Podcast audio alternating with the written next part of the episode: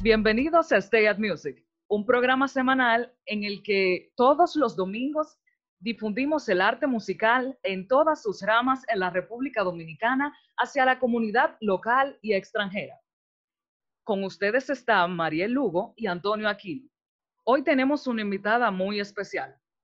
Ella es concertino de la Orquesta Sinfónica Nacional Juvenil desde los 16 años. Es estudiante del Conservatorio Nacional de Música. Inició sus estudios de violín bajo la guía del profesor Hipólito Javier Guerrero y fue ganadora del primer lugar en la categoría senior de la competencia Jóvenes Músicos del Caribe, organizada por la Cámara Británica de Comercio de la República Dominicana. Ella es Joali Montero. Denle la bienvenida. ¿Cómo te sientes, Joali? Muy entusiasmada por esta oportunidad que me han dado ustedes. Muchas gracias a ti por aceptar esta invitación. Sin duda es un honor tenerte aquí. ¿Cómo estás, Joali? Sabemos que empezaste tus estudios de violín a los nueve años con el profesor Hipólito Javier Guerrero, ¿cierto? Sí. ¿Representó para ti un gran reto empezar a esa corta edad? poco. Tú sabes, como todo niño, tú quieres solamente jugar y jugar, jugar y jugar. Eh, en mi caso, a mí no me gustaba el instrumento particularmente. Fue una decisión de mi padre, eh, una decisión muy certera porque eventualmente terminó por ser mi vida, mi vida completa. Eh, pero no, al, al principio fue súper difícil, fue súper difícil. A mí me, me, ¿qué te digo? Mi papá me decía, te voy a comprar tal juguete si vas y estudias tal pieza. Y yo, ok, voy a estudiar porque quiero mi juguete. Pero fue un poquito difícil también por el tipo de personalidad que tenía en ese entonces. Era una persona muy tímida, eh, no sabía cómo desenvolverme eh, entre otras personas. Y pues siempre era la niña que estaba al lado. y sí, fue un poquito complicado. ¿Qué tan pesado fue para ti el, trabajar eso que mencionaste? Al ser tan tímida y eso, me imagino que muchas veces perdiste motivación, algunas veces te dejabas ganar por la timidez. ¿Cómo lo resolviste? ¿Cómo lo trabajaste? Ah, bueno, el profesor Hipólito es muy conocido por eh, los conciertos tan espontáneos. Sí. O sea, en todas partes. Puede ser eh, tanto en un mall como en una esplanada en, la universidad donde estudiábamos, en la UAS. Y él siempre nos daba la oportunidad de tocar, aunque sea una piececita. Minuet 3, por ejemplo, en frente de unas 20 personas. Y él siempre eh, nos motivaba a que, oye, porque tú no puedes hacerlo. Si él te lo puede hacer, tú también puedes. Entonces él nos ponía a tocar, generalmente en grupo, para que al principio perdiéramos la vergüenza. Y tocábamos este grupito de muchachitas, todas mis compañeras, y, tocábamos juntas. Y nada, eh, al principio claro que sí, quien no se siente nervioso. Después se fue convirtiendo casi en un juego, porque se convertía en algo divertido, realmente. Y cómo yo fui mejorando eso a medida que yo fui tocando más en ese tipo de eventos, ocasiones que el profesor nos eh, brindaba para, para mostrar lo que teníamos, lo que nos habíamos aprendido. Pues cada vez que esto pasaba, pues se iba haciendo un poquito más fácil. Y eso también fue influyendo en, en, en otras áreas de mi vida, como en mi colegio, también estudiaba tenis, jugaba tenis y, y fue como que todo fue cambiando, la forma de yo expresarme con las personas, la música me ayudó a ser un poco más suelta, un poco más libre. Y nada, eh, fue realmente una bendición eh, poder tener ese tipo de oportunidades a tan corta edad. Excelente, podemos ver más o menos cómo incluso la filosofía que llamamos Suzuki eh, indirectamente influyó en ti que el maestro Suzuki decía que solamente le enseñaba música a niños, no para ser grandes músicos, sino para ser mejores personas. y prácticamente eso nos estás reflejando. Sí, realmente eh, el arte musical eh, lamentablemente es un área que no tiene tanta atención en la República Dominicana. O sea, los padres no, no ponen a los hijos, los hijos estudiar un instrumento desde una corta edad. Y a veces eso es muy importante porque se nota, o sea, todo lo que tú has logrado. Sin duda eres una inspiración. Eres una joven prodigio, después de todo. es la verdad. Y cuéntanos, ¿te visualizas como solista aquí en el país, República Dominicana? Por supuesto que sí. Ya he tenido oportunidades para tocar como solista. Eh, y, ¿cómo no? ¿Por qué no intentarlo en el extranjero? Claro que sí, esa es una de las más grandes metas que, que me he propuesto, ser solista internacional. Y pues toda oportunidad que aparezca de, tocar y expresar eh, todo aquello que la música nos permite eh, expresar y llegar a, aquellos que por lo general no la conocen, pues es más que un privilegio siempre. Ya que nos cuentas que has tenido oportunidad de tocar como solista aquí en el país, ¿puedes decirnos para ti cuál ha sido tu mejor concierto? Oh my God, y esa pregunta, Antonio, qué difícil. Me imagino que todas las experiencias son increíbles y es muy difícil escoger, pero ya sea por algo que pasó a última hora, por una experiencia dentro, en... cada experiencia, cada concierto tiene algo especial. ¿Y qué te digo?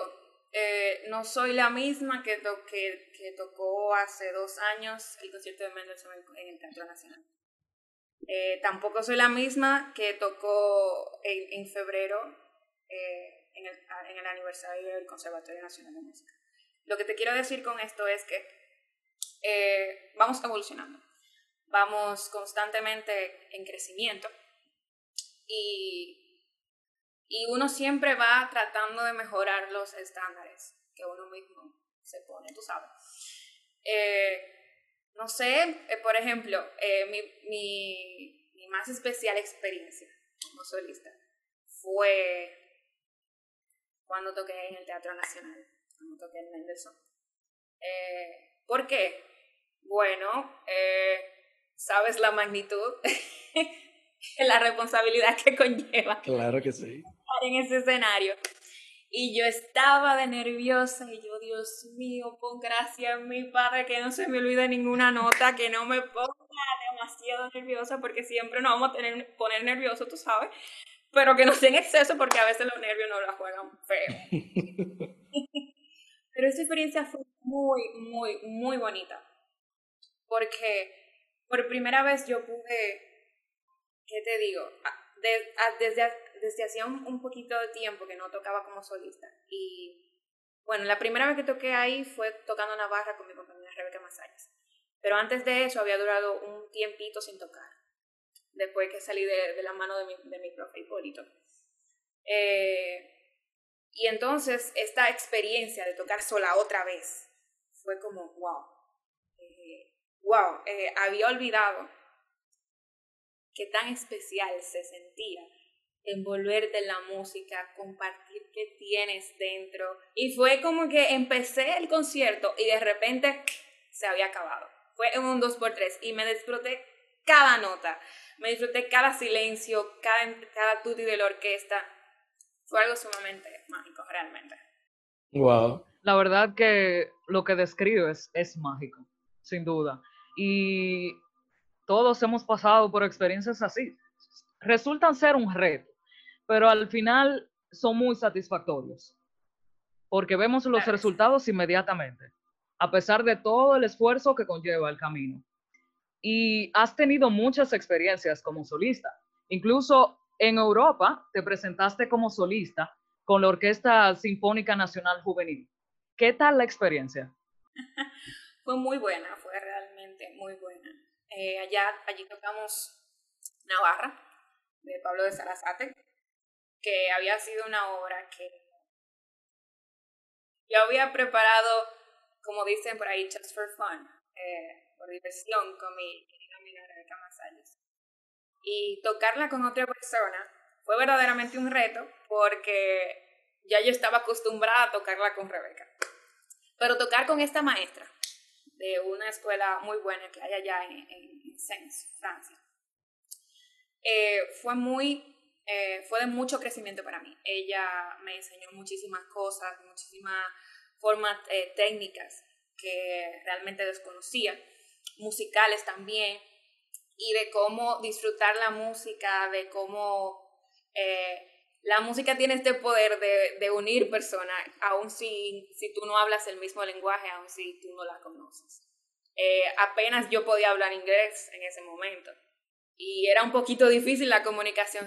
¿Te imaginas cómo era preparar un concierto en tan poquito tiempo? Porque no, no, no nos habíamos visto. En tan poquito tiempo, donde yo no hablo tu idioma y no habíamos tocado juntas y no nos acostumbramos. Pero de alguna forma, la música fue tan poderosa, el vínculo fue tan bueno que en verdad pudimos hacer un increíble trabajo juntos y fue una experiencia muy, muy bonita allá en Sens, tocando Navarra. Sí. Joali, en el futuro, ¿te ves incursionando en otros géneros o estilos? Ah, ¿Qué te digo? yo soy cristiana y no, no paso de, de tocar en la iglesia, igual los, tú sabes, uno que otro picoteo que aparecen, que uno tiene que jugársela, porque imagínate, en una de repente tiene que tocar una canción de, de Sharon o something like that, and uno tiene que buscársela. Y, pero como oficial así, no creo que eh, salga de la música eh, tengo más intereses por la música, realmente, Claro, yo creo que eso es más gustos que otra cosa. Y creo que hay muchas personas que, que, tal vez atacan a los que quieren mantener ese tipo de gustos, decir que, que simplemente no vayan a ser músicos porque solamente tocan un tipo de música, sino que yo, en mi opinión personal, digo que es a base de gustos que uno trabaja. Así es, es cuestión de preferencias, además de que Joali es muy talentosa. Sin duda alguna. Gracias, Joali, por concedernos el honor de tenerte aquí. Ha sido un placer compartir contigo. Muchas gracias también a nuestro público que nos sintoniza cada semana. Joali, para poder contactarte o verte, ¿cuáles son tus redes sociales? ¿Dónde podemos verte? Eh, generalmente estoy un poco más activa en Instagram. Eh, podrían encontrarme como Joab Violinist, violinist and, uh, en Facebook como Joali Montero, claro que sí, puedo responder a cualquier mensaje y pueden mantener comunicación. También podría estar subiendo eh, videos a mi canal de YouTube, Joali Montero, igual. Bueno, tenemos todo lo necesario nosotros para mantenernos conectados con Joali. Claro que sí, y para que la busquen si quieren escuchar más de ella.